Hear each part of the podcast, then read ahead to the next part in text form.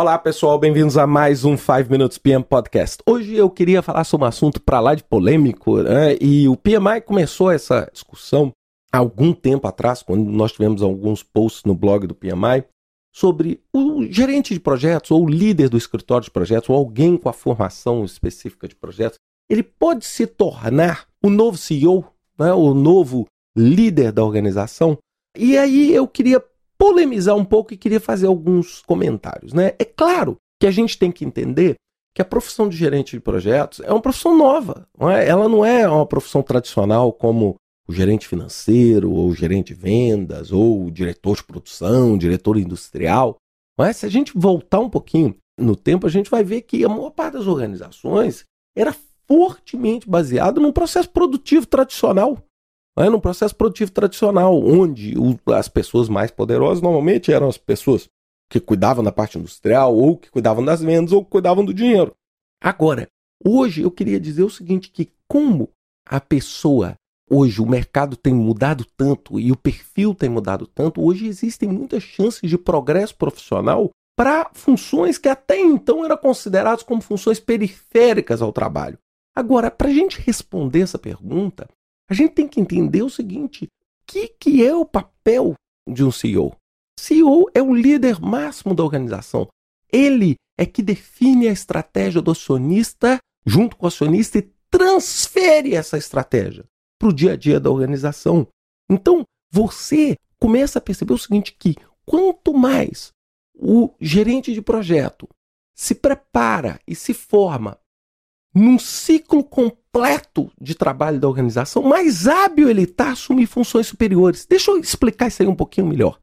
Se a gente começar a entender que o projeto precisa ser cumprido no prazo e no custo, associar isso ao porquê o projeto existe, a gestão de portfólio, a gestão de programas, vocês concordam comigo que nós vamos estar tá pegando uma faixa maior do trabalho organizacional se a gente começar a entender os aspectos financeiros envolvendo o projeto, se a gente começar a entender os aspectos humanos entender todo esse aspecto holístico, vocês concordam que o gestor de projeto vai se tornar uma das pessoas que mais conhece a dinâmica organizacional? Se isso acontece, você se torna, sem dúvida nenhuma, um grande candidato. É um potencial candidato e não necessariamente porque você tem a etiqueta pregada em você de que você é gerente de projeto. O que eu quero dizer é o seguinte: o uso da gestão de projetos e o entendimento do trabalho em gestão de projetos produz melhores resultados quando a gente pensa num trabalho mais amplo. Então o CEO, ele direciona, ele lidera a organização, ele tem a responsabilidade final por tudo. Então imagina o seguinte, o projeto do CEO é a empresa, que é constituída de outros projetos, no qual o gestor de projeto também atua. É? Então ele é um potencial candidato se fizer isso. Sem dúvida nenhuma, as habilidades que a gente requer de um gerente de projeto são muitas vezes, na maioria das vezes, compatíveis com a habilidade de um CEO. Já pensaram nisso? Habilidade de comunicação, para comunicar com o time, habilidade de liderar, habilidade de fazer com que as outras pessoas cheguem aonde ele quer.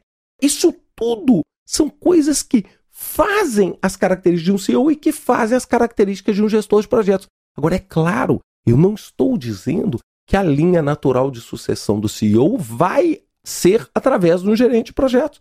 Isso eu não tenho condição nem de inferir, nem de comentar. Por quê? Porque isso é uma coisa muito individual. O que faz um CEO é muitas vezes um aspecto individual de aprendizado daquele profissional e não um caminho. E não um caminho. Ninguém chega e fala assim: ah, é sempre o diretor financeiro que vira.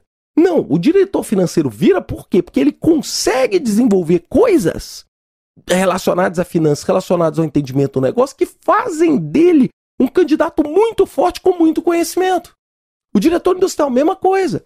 Então o gerente de projeto precisa entrar nessa trilha. Quando o gerente de projeto começa a produzir resultados que diferenciam a organização, sem dúvida nenhuma, ele automaticamente passa a fazer parte de um grupo de elite. Claro, isso depende também da organização, depende da maturidade da organização e depende do tipo de resultado que o gestor de projeto consegue produzir.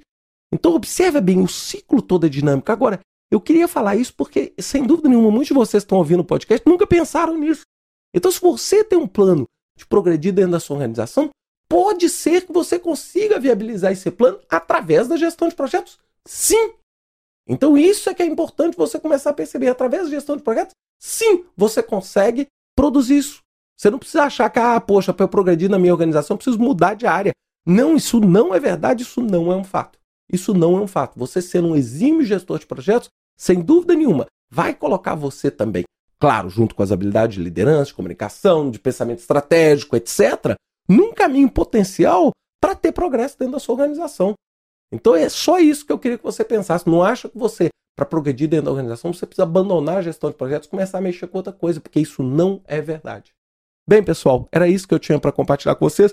Vale a pena vocês checarem lá no blog do PMI esses posts e de repente colocar seu comentário, colocar sua opinião, se você concorda ou não com o que eu estou falando. Porque eu acho que isso é uma matéria de educar as pessoas para entender um pouquinho mais a profissão que a gente tem. Um grande abraço para vocês, uma ótima semana e até semana que vem com mais um 5 Minutes PM Podcast.